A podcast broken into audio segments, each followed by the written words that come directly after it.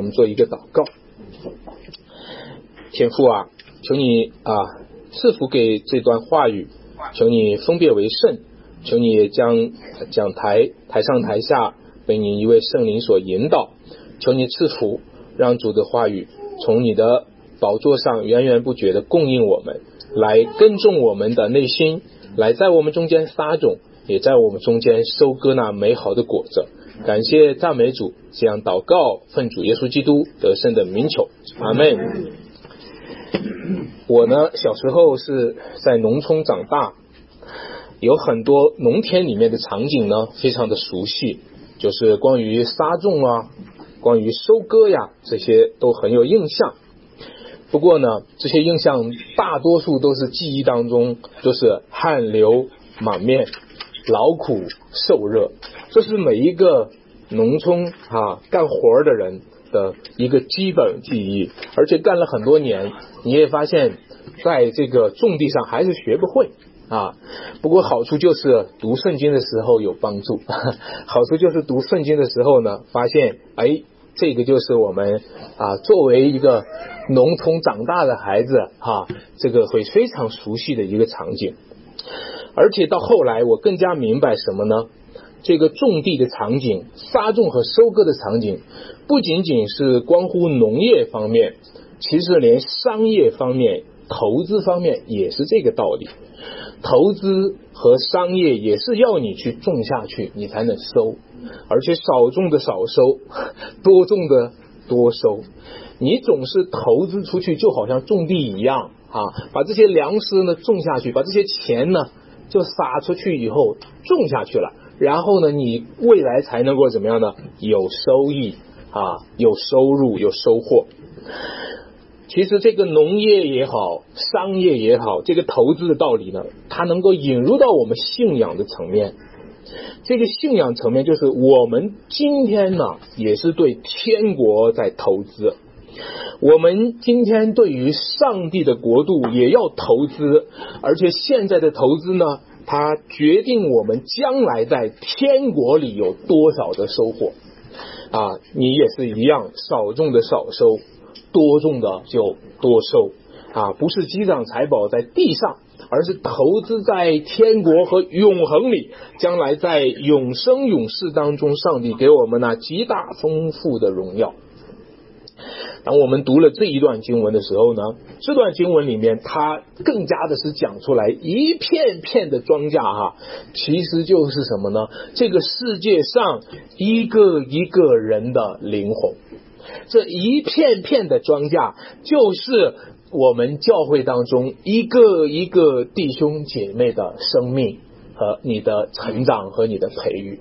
所以，我们今天就发现，当我们去服侍神的时候，就好像我在大家中间服侍的时候，其实就像是在农田里种地，也就像是在商业领域里的投资。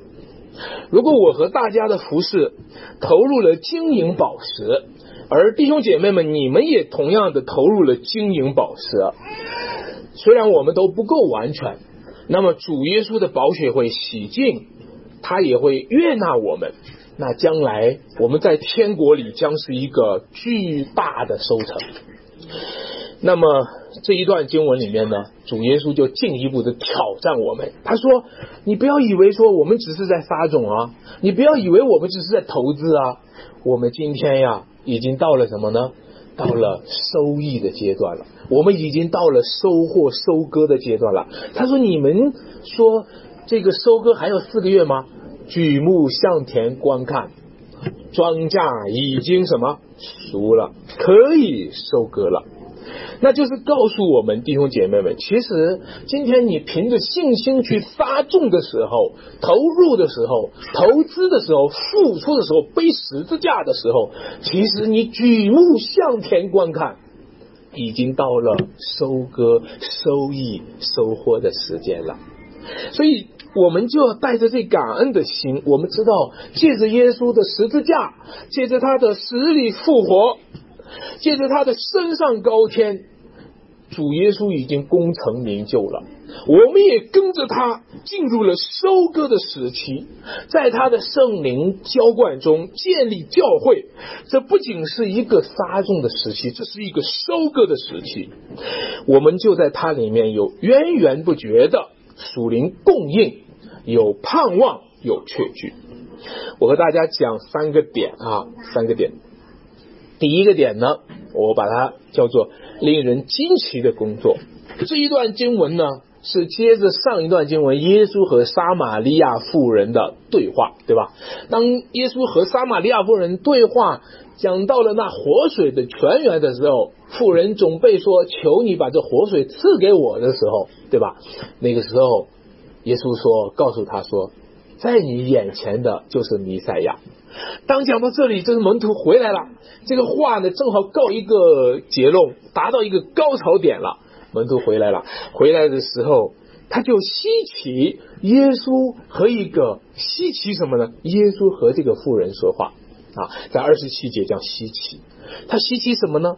可能是两个，一个说一个男人怎么和女人说话呢？好，在那个时候呢，还是在性别上有一个歧，这个这个歧，这个性别歧歧视，或者说有一个性别主义在那儿的，男人怎么可以和女人说话呢？啊，这是这是其中的一个原因。第二个呢，一个犹太人怎么像一个撒玛利亚人说话，还是一个撒玛利亚的妇人说话呢？这就是一个。种族主义，我们犹太人怎么和他们说话呢？所以呢，当门徒稀奇的时候，门徒隐隐的带着性别主义或者说种族主义的时候，其实门徒自己并不知道。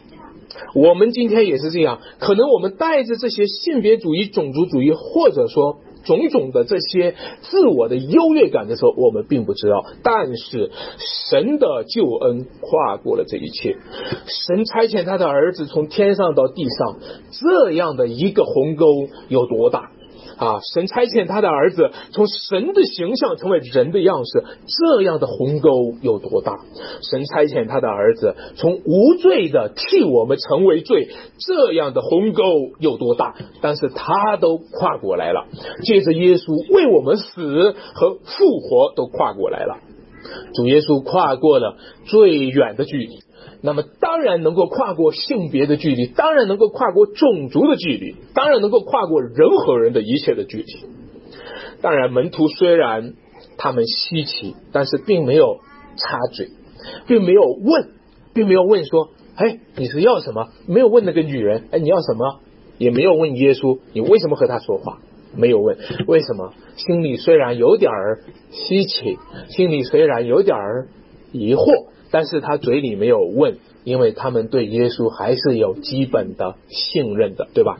他们还是相信他是他们的老师，还是相信他是他们的主。所以各位，信心啊和我们心里的稀奇呀，常常成为一个张力状态。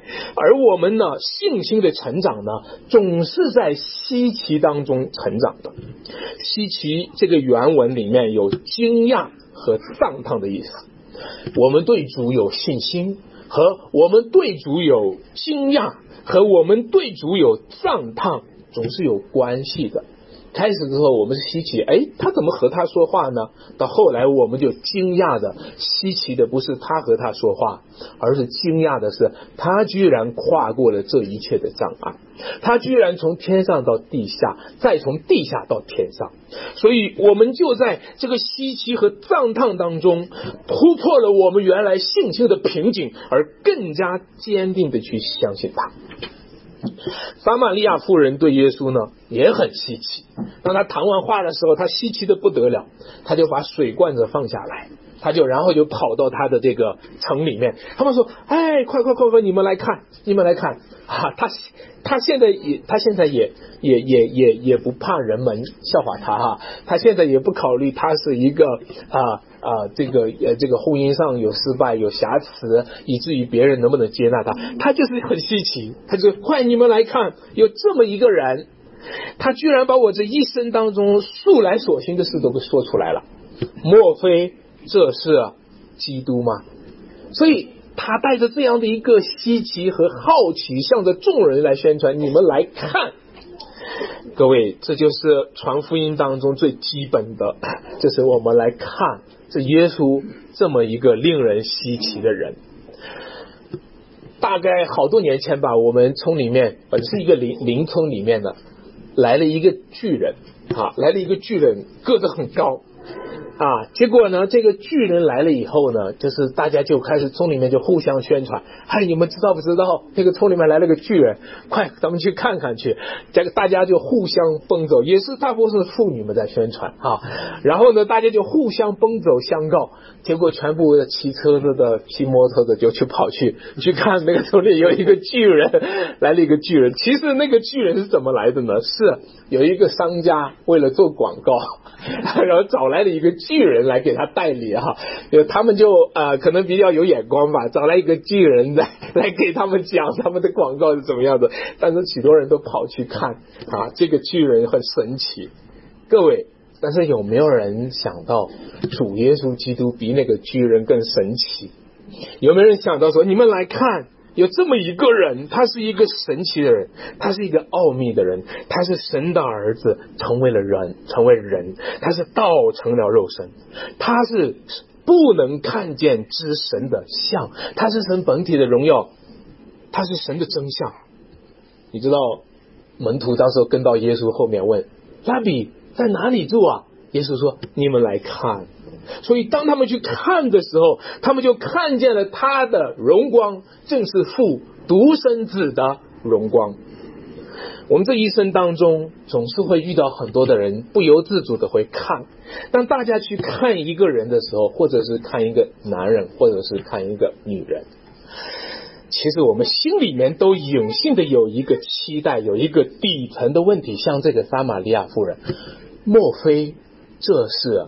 基督嘛，当我们对任何一个人注目的时候，其实我们心里面有个底层的问题。这个底层的问题，就好像我们在百度搜索的时候，我们就在那个搜索框里面输入一个底层的问题：莫非这是基督吗？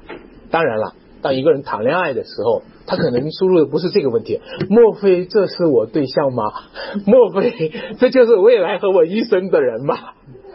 当然了，结过婚的人也会输入这些问题，是吧？这就是说，我们隐性的都有一个问题，我们一直处在一个收缩的状态，而一个人收缩的状态，常常就是他的焦虑的状态。莫非他是吗？结果他不是。我们在百度里面搜东西的时候，搜来搜去找不到我们自己的答案，心里也是蛮沮丧的。我们的这一生总是在问。莫非这位就是吗？但是我们却始终不知道我们的问题是什么，也不知道我们的答案是什么。我我们真正的问题和我们真正的答案，就是这位耶稣基督，就是上帝荣耀的显现，道成了肉身的那位，他就是你和我的道路、真理和生命。各位好。这位主耶稣真是叫人稀奇，更叫人稀奇的是下面的话。你看他怎么叫人稀奇呢？门徒说：“拉比，请吃。”要买来食物给他吃的时候，他说什么呢？他说：“我有食物吃。”啊，大家都知道，前面他明明的是饿着的，对吧？坐在那里是空乏干渴。他也没有喝到撒玛利亚妇人给他的水喝，明明在饥饿干渴，明明这个过程当中没有吃什么，他却说：“我有食物吃，是一种食物，你们不知道的食物。”那后来大家就很奇，什么食物啊？这是什么食物？这很稀奇。他就说三十四节，他说：“我的食物就是什么？就是什么？遵行差我来者的旨意。”做成他的功。哎呦，各位，你们有这样的？你们，你谁是像他这样呢？他的食物就是什么呢？钟情猜他来者的旨意，做成他的功。我们是基督徒，反正我觉得好多遇到好多基督徒没有见过，好像没有见过谁也说过的类似的话，说啊，我的食物就是。中行踩我来者的旨意，今天要是中行了踩踩我来者的旨意，做成他的功，今天不用吃饭了，可以了。我看还很少，对吧？不过我倒是从反面见到了很多人，生气的时候是可以气饱的啊。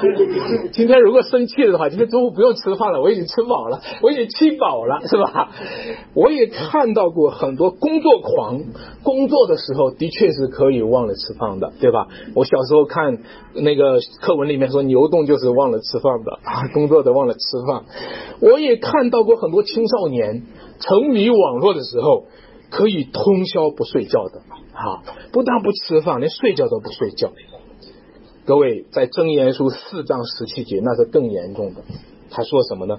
他们以奸恶为柄，以强暴喝酒。如果他不行一个不放一个罪，他都睡不觉，睡不着觉啊。那个那个李代豪在他的书里面讲说，晚上睡不着觉了，怎么也睡不着，翻过来转过去，出去找一个人打了一顿。回来就睡着了，啊！你看，甚至圣经上诗篇五十三篇第四节说，那些作孽的人，他们通吃我的百姓，如同什么吃饭一样。对他们来说，把你给吃掉，这个就是我的家常便饭，这个就是我的小菜一碟儿。但是各位，你看到在犯罪的领域里面，有好多人能够把罪取代了吃饭。但是今天作为神的儿女们，太少人能够把遵行神的旨意取代了吃饭，太少了，太少了。有没有谁是做上帝的工作，如同吃饭一样？好像我们的主耶稣基督呢？其实我们看到。主耶稣基督，他忠于神的旨意，这一生当中，当当的寻求他的旨意，成就他的旨意，这就是他的满足。有时候基督徒需要有一些进食的操练，有一些进食的体验啊。为什么我们要进食呢？我觉得进食的过程当中，就是要操练和体验，让我们以神的旨意为我们的满足。就是操练，让我们的心里面有一个更大的饥渴慕义。因为我们饥渴慕义的时候，当我们心中渴慕神的国和神的义超过了那个肉身的食物的时候，我们会经历一种属灵的力量，我们会在属灵的力量当中完成上帝的工作，成为我们的满足。有时候反过来，基督徒做工作做的会很累，服侍主服侍的会很累，遵行上帝旨意忠心的会很辛苦。你会听到太多的基督徒说：“啊，遵守神的道太难了，太苦了，中说神的道太无力了，无奈。”大家很多的基督徒都是充满充满了无力感、无奈感，觉得很难，做不到。为什么？为什么我们今天遵行神的旨意很难呢？说实话，因为我们都死在了过放罪恶之中。我们服侍罪恶服侍的太久了，我们服侍罪恶服侍到一个地步，只要是犯罪的事是顺手牵羊，只要是行义的事就是逆水行舟。我们这一生当中。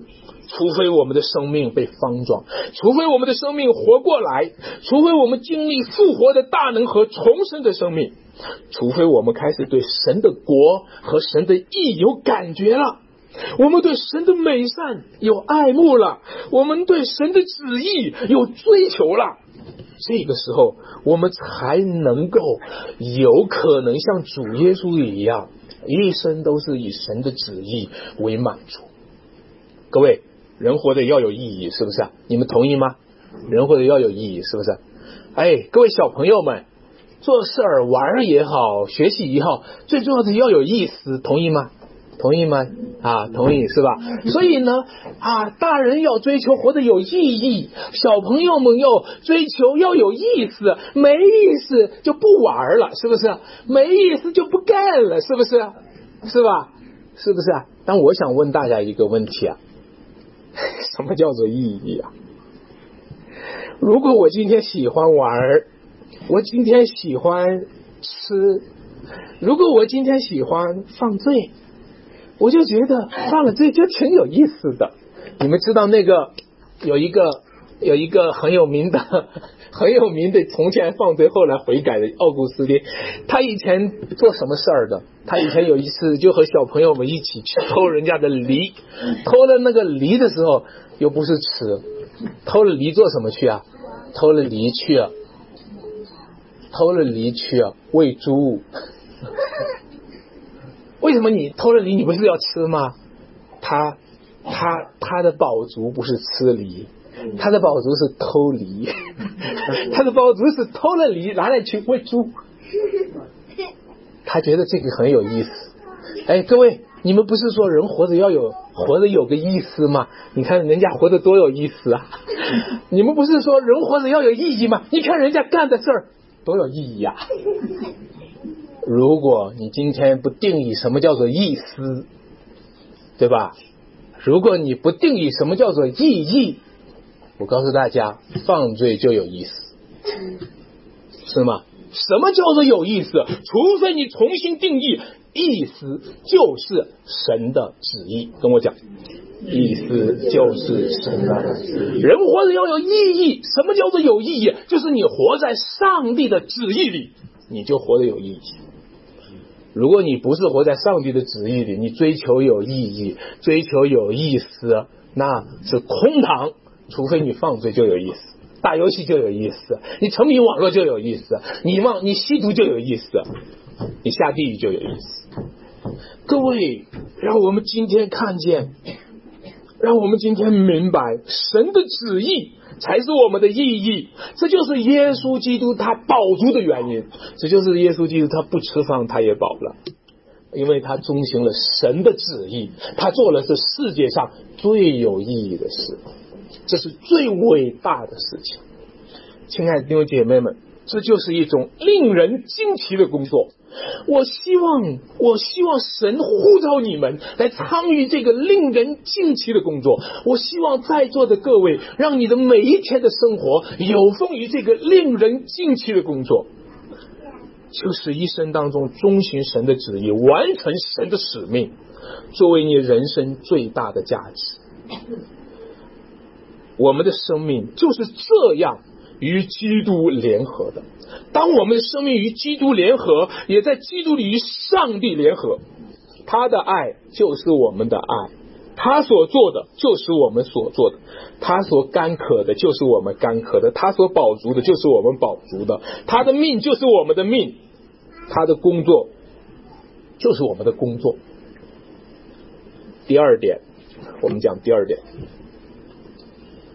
重叠时期的童工，因为经这一段经文，它主要描述的语境都是在农业时代哈，因为那个时候是农业时代啊，包括我们小时候也是在农村里面长大，所以他讲的就是什么呢？主要就是讲种地，就是讲撒种和收割。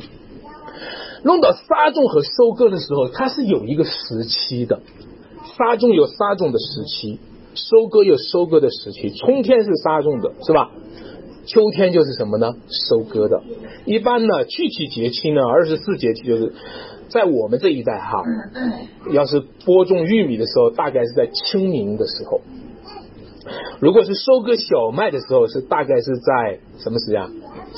夏至的时候啊。如果是收割这个玉米黄豆，大概是秋风的时候。我们这一代是这样子的。那。不同的地方也不同，不过这一段我们要了解犹太人他们的撒种哈和收割具体时间，我们还需要查考，因为犹太人他是有五雄节，五雄节呢，它就是一个收割节。啊，它就是一个收割节。那祝盆节它就是一个收藏节，它就是把粮食，但是我一直找不到那个撒种是什么时节哈，所以有待有待查考，就是说这个逾越节呀什么，我我还查不到撒种是什么节什么时间，但是我在猜哈，我猜错了，猜错了咱们就纠正了就是了，因为这一段时间说四个月。你们看见有四个月，对吧？一般农作物在咱们这儿四个月差不多就成了啊。所以呢，他说，你们说收割的时间不是有四个月吗？啊，你知道，其实很可能当时候他们那个地方也是撒种到收割应该是四个月。那如果真是这样子的话呢？耶稣说，举目向田观看，庄稼已经熟了。大家一看，这是刚种上的。那么如果是举目向前观看，庄稼已经熟了，但是门徒一看是刚种上的，然后主啊，这你们说这不是还有四个月吗？但我告诉你们，庄稼已经熟了，可以收割了。咱们开镰吧，咱们收吧。这有点让人不懂了。为什么耶稣就和别人说的差距有四个月呢？主耶稣说的关键那一句话：举目向田观看，意思就是你要扩大你的视野，你不要停在这个狭隘的偏狭之间里面，你要扩大你的视野。呃，你们记得那个白居易有一首诗哈：“人间四月芳菲尽。”山寺桃花始盛开，哎，这里也有一个四月哈，不过他讲的四月不是指四个月，他讲的应该就是农历的四月了。啊，他讲的意思就是说，在山下的这个他说的人间嘛，在山下嘛，是吧？所以四月呢，可能已经过去了，花儿什么它都过去了，但是他到了这个这个山上，到了这个大林寺的时候呢，发现山寺桃花。始盛开，还才发现才开呢。哦，那么我们就看到白居易讲的四月和这一段经文讲的四个月应该不是一个意思，不过倒是对在一起，觉得很巧妙，很有意义。但是白居易这个时候的确是发生了一个举目，发生了一个视野上的扩展，就是他发现，哎，我我以为啊，这季节都是一个季节呢，在。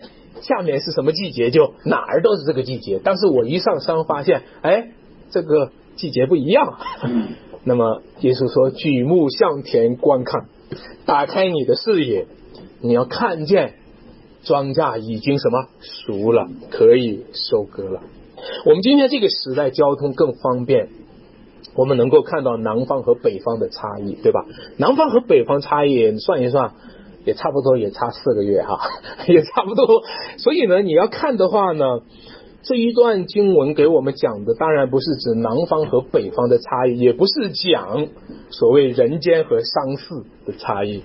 这一段圣经讲的是讲什么呢？是讲自然节期和属灵节期的差异。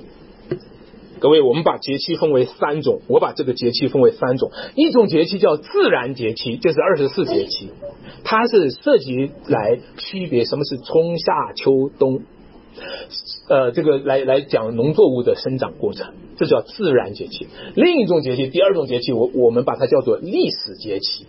历史节气呢，就比如说五一呀、十一呀、五四呀。六四呀，这个都叫我们把它叫做什么历史节气啊？那么历史节气呢，它有一个什么样的特点呢？就是它让你计算的是这个历史的春夏秋冬啊。这个历史现在是走到了春天了呢，还是冬天了呢？对吧？历史到了冬天，那就是严冬啊，那就是。打压，那就是很难过。历史要是走到春天，大概就是唱春天的故事了哈。所以呢，你们你们看到，就是说历史节气，它是来衡量历史这个长时间也有一个春夏秋冬的一个阶段的。那我们讲第三种呢，叫做什么呢？属灵的节气。这种属灵的节气呢，它就比历史节气那个更广阔。他让你看见，上帝在整个的救赎历史当中，其实是有一个高潮点的。那个高潮点就是有一个丰收的季节的。让我们这样讲，在旧约的时期，那就是一个撒种的时期。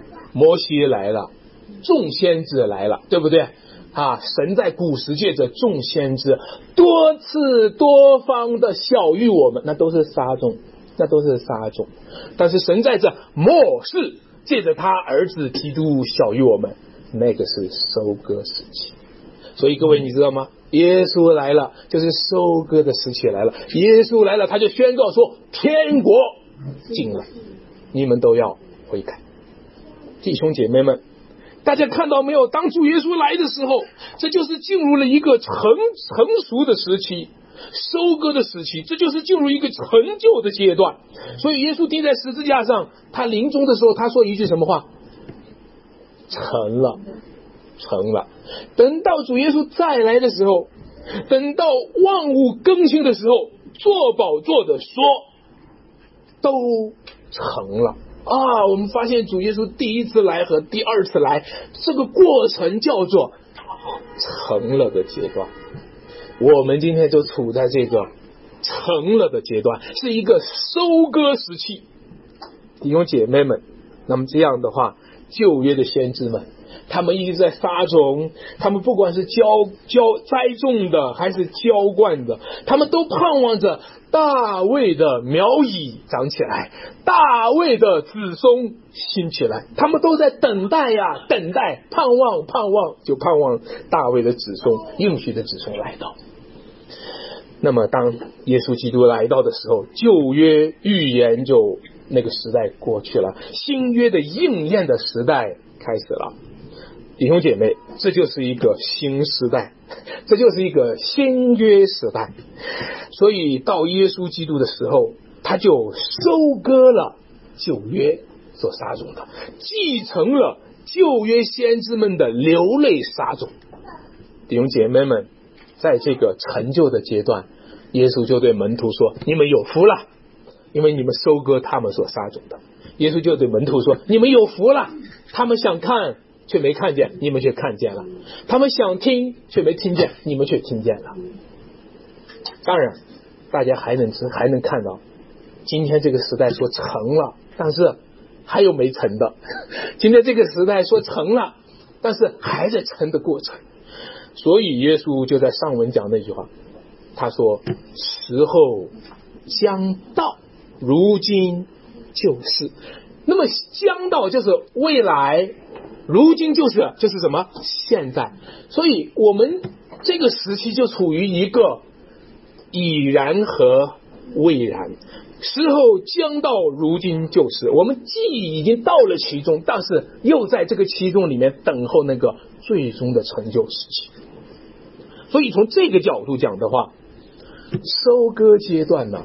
同时也是撒种的阶段，在这个时期里面，收割的阶段呢，我们仍然会有那人撒种和这人收割。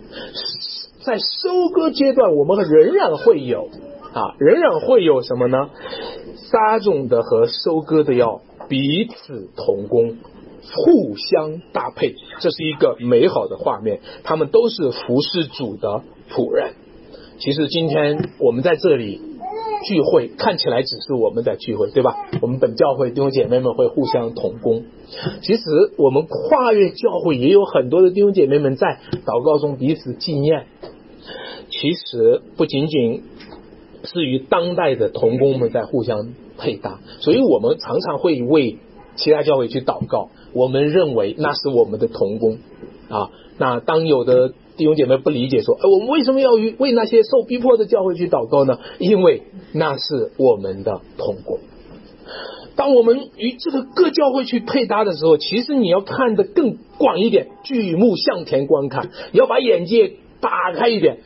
不仅仅我们要与各教会同工，我们还与历世历代的教会同工，我们还与。”以前的加尔文同工，这是我们为什么我们承认是改革中，因为我们要与他们同工，我们要承认在历史上的那些同工们，他们是在改革中不仅仅是这个，是在历史上的那些那些曾经在历史上的他们所做的工作，也是今天我们的工作，我们今天所服侍的也是他们的工作，我们所以尊重那一百二十年前为我们啊这个被杀在这个。啊，山西土地上的宣教士，因为他们也是我们的同工。各位，再打开，再打开旧约当中的先知，新约当中的使徒，那也是我们的同工。阿门。再打开，再打开，我们共同都加入了弥赛亚的团队。我们共同加入了弥赛亚的团队，弥赛亚的收割团队。弥赛亚的收割团队要收割庄稼的时候，我们都是他团队当中的一份子。这个团队是最伟大的团队。弟兄姐妹们，啊，我看到在中国，中国这个典型的一个团队是唐僧带着他的几个徒弟，啊，三个徒弟啊，一共四个人哈，典型的团队是这个团队。但是各位，你知道吗？当你成为主的门徒，我们都加入的是耶稣基督的弥赛亚团队，他的收割的团队。当我们与他一起同工的时候，当耶稣基督他在这个世界上去传道，他在这个世界上去展示这个道的时候，我们和他同工，我们也和他一同享受他所积蓄的五谷新酒和油。在三十六节，哈，三十六节有经文的弟兄姐妹和我一起读出来哈。三十六节的这个经文，来，请收割的人得工价，积蓄五谷到有生，叫撒种的和收割的一同快乐。收割的人得工价，积蓄五谷到什么？到永生，叫撒种的和收割的一同快乐。什么叫同工？同工的特点是什么？童工的特点就是一同快乐。童工的特点就是，哪怕我是个撒种的，你是个收割的，对吧？为什么我撒种让你收割呢？为什么我我在这里流泪撒种，你在那儿欢呼收割的？为什么我流泪呢？怎么就是你欢呼呢？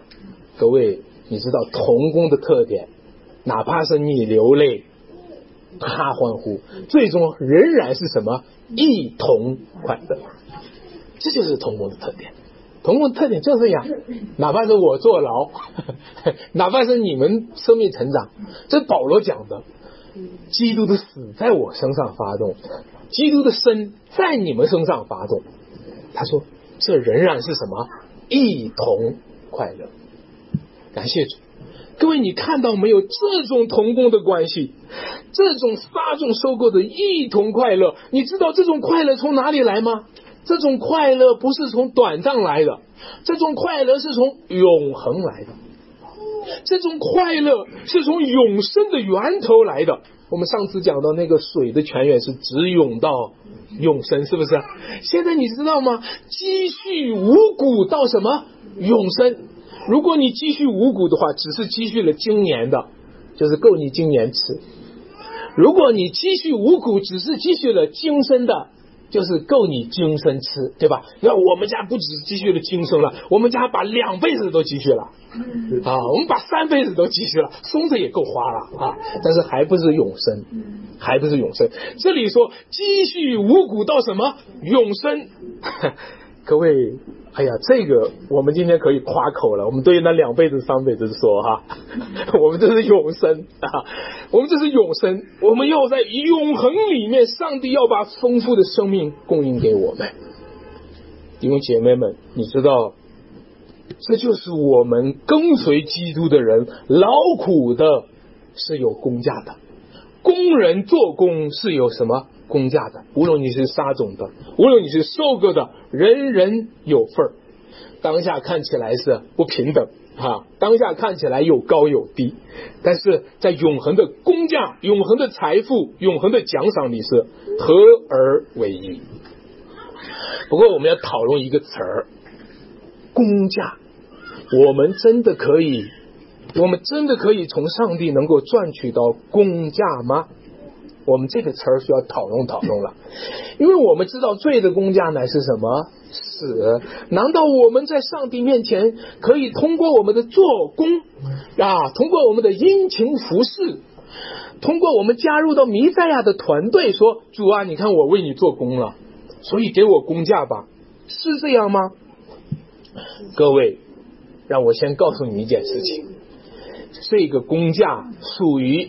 弥赛亚团队整个团队所有，好，而不是属于你个人，不是任何人，任何人不能拿着我做的工直接去对公家，任何人拿着我做的工直接到那里对公家，你的你的做的工一文不值。任何人有想着说，哎呀，主啊，我在你面前劳苦了，你看我又在教会里面又服侍，你看我又忍耐，昨天他骂我的时候我都没黄嘴。如果你把这一切作为你个人的功拿来去到主面前去说主啊兑现吧，好我给你做了，你干嘛还不给我呢？这就是好多基督徒软弱的地方。他们说主啊，我信你嘛，对吧？我每个礼拜还去聚会嘛，对吧？我不想来聚会，我都聚会了，对吧？我不想听，我都忍着听了，对吧？所以主啊，我为你，你看我做了多少？你拿着这个直接想要到上帝那里去兑换你的工价的话，我告诉大家，这个工作一钱不值，因为他就会给你计算，你这个工价里面有罪，因为罪的工价就是什么死。哦，那这样说来，那我们该怎么办呢？这明明写的嘛，刚才说，刚才明明说的，说这是工价嘛，对吧？应该我们没读错嘛。收割的人得工价嘛，积蓄五谷到什么永生？好，让我再回来，这个工价归属于整个弥赛亚团队，而整个弥赛亚团队的主人是谁呢？是弥赛亚，是基督，是耶稣基督。这个工价归属于基督所有，任何人不能跳过基督，直接到上帝那里领工价，不能。任何人不能跳出弥赛亚团队，直接到上帝那里要工价，要不然，要不然就说的难听一点，就死定了。罪的工价就是死。所以我们要工价的话，你知道吗？这个工价是谁赚取的？是弥赛亚赚取的，是弥赛亚带着他的团队赚取的。从他来到的时候。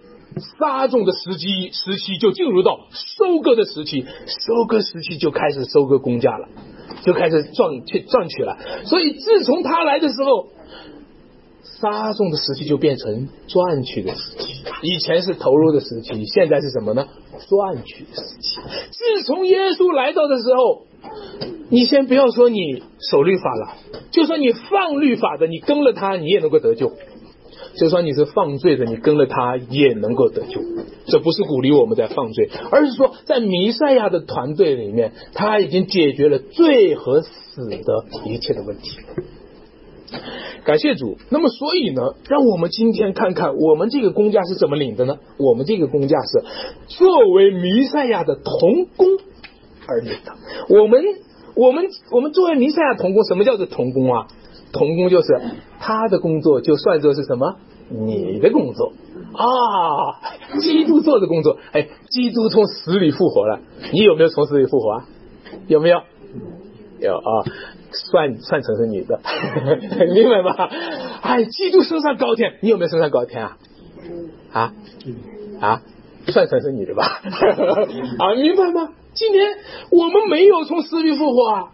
啊，基督从旷野受试探，魔鬼不断的试探他，最后都没有得胜，他都胜了魔鬼，是吧？你有没有胜过了？你昨天还失败了呢。好吧，好吧，算成是你的吧。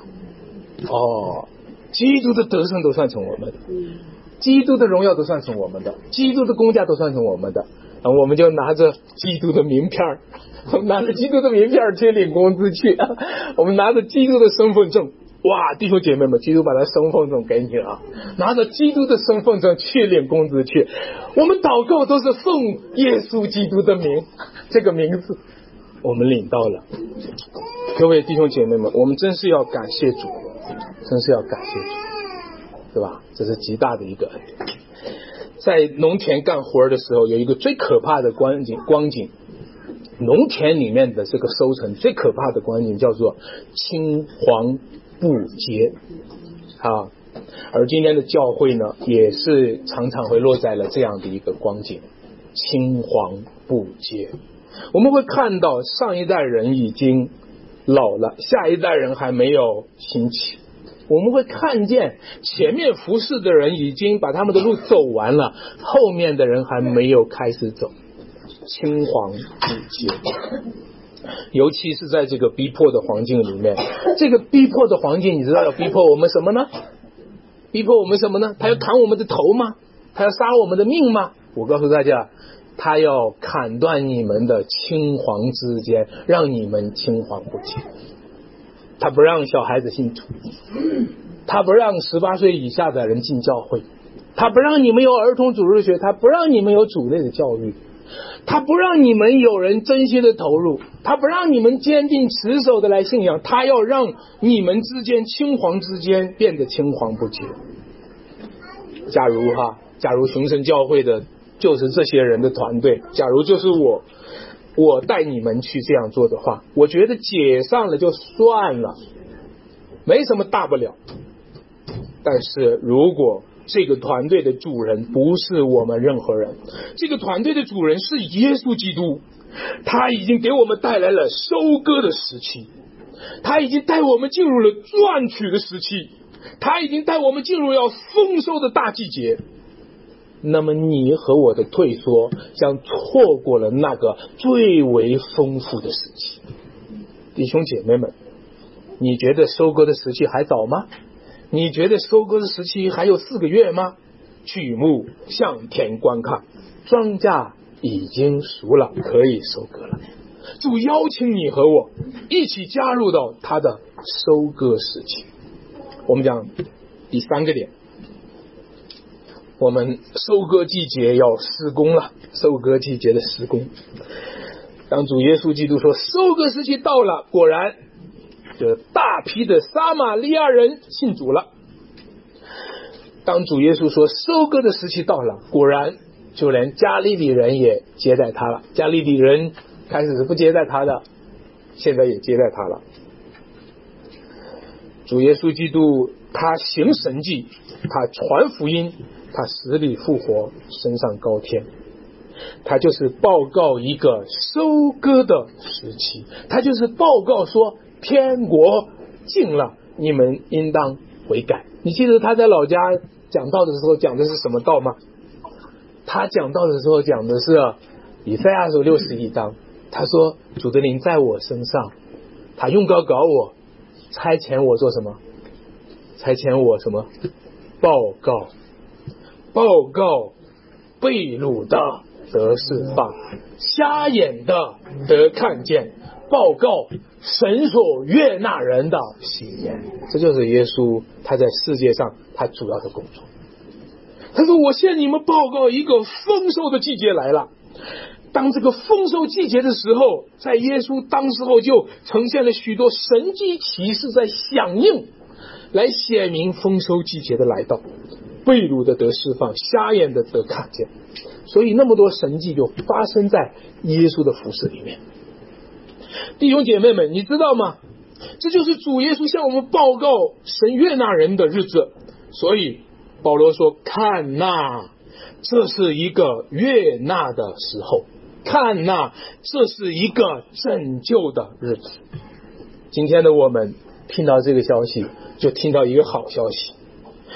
我们是一个小穷，我们是一个小众，但是主说：“看呐，天国要临到你们。”我们是一个边缘群体，但是主说：“看那天父要把他的国赐给我们，这就是他给我们的好消息。如果我们领受了这个好消息的话，我们就进入这个好消息里面。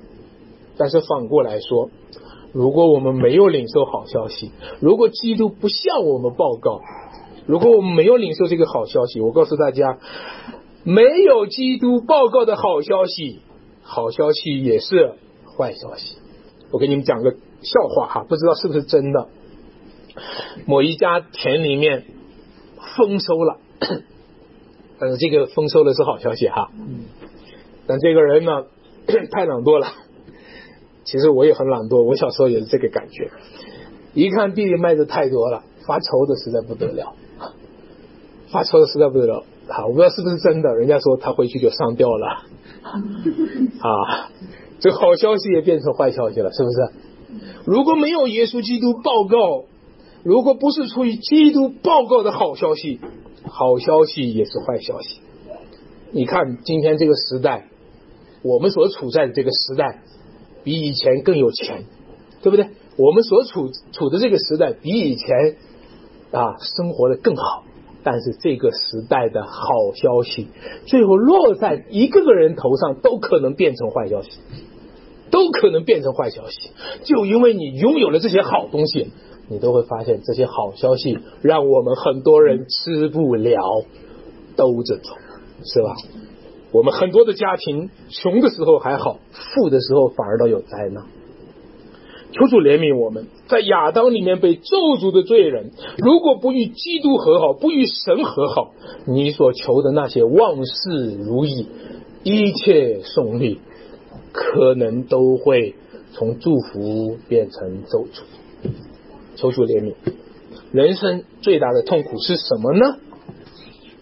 人生最大的痛苦就是生不逢时。人生最大的痛苦就是我生错了地方，我生错了时代。我这么有才的人，居然这个时代不了解我。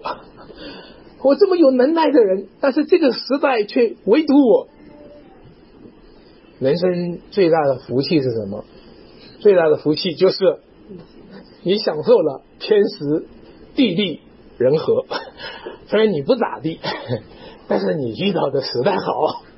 你赶上了，虽然你不怎么样，哎，但是你呢，偏偏就住在一个公路旁，开个小门市，每天也就过了日子。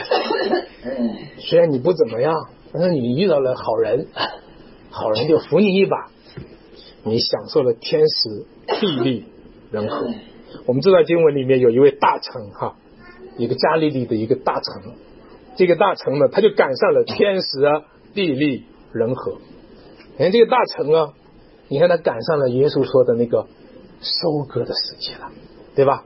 哎，他家孩子病了，他就听说说，听说，哎呀，你知道不知道？有一个人来了，他到处他走到哪儿，神迹奇事发生哪儿。你只要遇到他，没事儿，你家孩子的病就好了。他赶上时候了，你看他生在那个时候多好啊！那今天我们都羡慕的不得了，可想去那时候呢。他赶上时候了，所以他就跑去找耶稣去了。然后就是说：“主啊，我的儿子病了，快要什么死了啊？”那结果呢，他就住在了，他就在那个加利利地区，正好耶稣也来了，他就遇到了主耶稣。当他向耶稣去。讲的时候，其实其实我想他的格局没那么大哈。我讲，我想这个人可能格局没那么大，可能每天都是在埋怨，埋怨说我怎么我怎么这么糟糕啊？我怎么经历这么悲哀的事情啊？啊，我怎么经历着一个一个有疾病、有死亡、有罪恶的时代呀？但是主耶稣来了的时候，这个时代发生了变化，结果他就来找耶稣。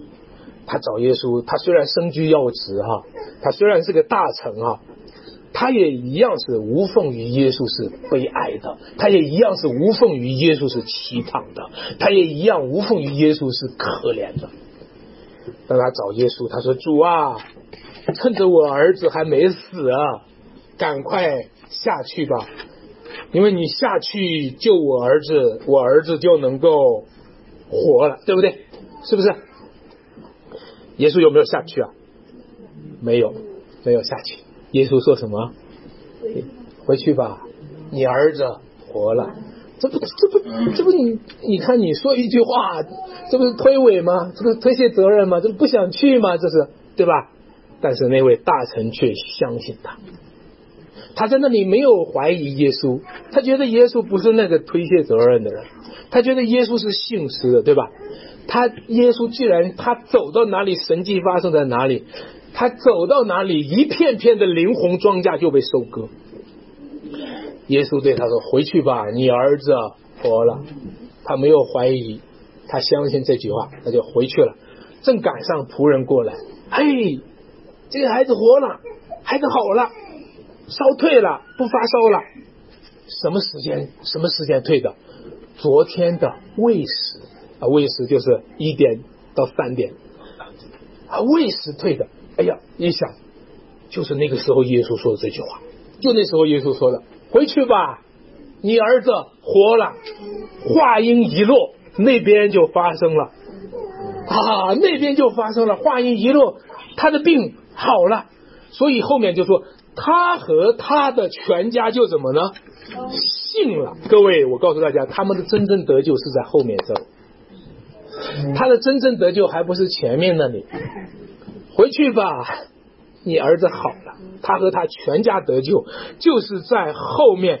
弟兄姐妹们，今天好多人追求耶稣，就是停在了那个打交道和耶稣打交道，就是我儿子病了，然后好了就结束了。但是你知道吗？后续那个关键的地方他就放弃了。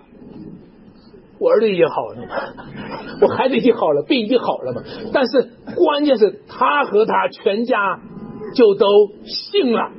我告诉大家，那个时候他们才真正的得救了，他们的灵魂就被主收割了，他们的生命就被主收割了，他们就有希望了。亲爱的弟兄姐妹们，所以主耶稣基督他已经复活升天，他委托他的教会要传福音给万民听。他说：“圣灵降临在你们中间，你们就必得着能力。”然后说要在哪里呢？耶路撒冷、犹太全地、撒玛利亚，直到地极，做出的见证。这就是一个属灵的大丰收，这就是一个大面积的主耶稣基督要针对全世界开始收割，所以才传福音到中国。今天你知道吗？我们 我们身处的时代就是一个收割的时代。或者我们看到我们的环境，我们感觉是一个耕耘的时代，我们太艰难了。我们现在传福音太难了，我们信主太难了，对吧？我们感觉是一个耕耘的时代。但是各位，你知道吗？这既是一个耕耘的时时代，又是一个收割的时期。这既是一个逼迫的时期，又是一个祠堂建立的时期。这既是一个不适合信主的时期。又是一个适合信主的时期。你要是看环境，这真的是不适合信主，不适合传福音。但是你知道吗？在那个大的属灵节区里面，这是一个最好的时期，这是一个最适合我们信主的时期。所以举目向前观看，庄稼已经什么熟了。这个时期信主的人是最容易被主收割的。弟兄姐妹们，这个时期信主的人是最容易被主悦纳的。也许别人觉得逼迫的时期不适合信主，但是你在逼迫的时期信主，你就会看到主为你预备了绿色的通道。求主赐福给我们啊，让我们真的是在这个抓紧这个时期来归向他啊，免得我们过一段时期发现麦子和稗子分开了。麦子收在仓里面，把糠却丢在不灭的火里面了。大丰收已经来了，但愿我们在基督里也和他的丰收一同有份。但愿我们在基督里也和他一同积蓄五谷到永生。但愿我们在基督里也和他一样废寝忘食，殷勤做工，殷勤遵行主的旨意。作为我们生命的满足，这个满足不仅是我们个人的喜乐，也是天国的奖赏。我们一起来祷告，天父啊，谢谢你今天上午的时间，在我们啊与我们同在。感谢你带领我们，让我们在你这个收割的时期，就让我们凭着信心看见。别人觉得这是不适合收割的，别人觉得这个时期是还早呢。但是让我们凭信心看见，这就是收割的时期。让我们跟随主耶稣基督那个更大的树林季节，让我们殷勤的做工，愿意去像你一样，以上帝的旨意为满足。求主祝福我们，求主为我们预备那天国的冠冕，使我们看见那奖赏，就在信心里向前奔跑。听我们祷告。奉主耶稣基督得胜的名求，阿门。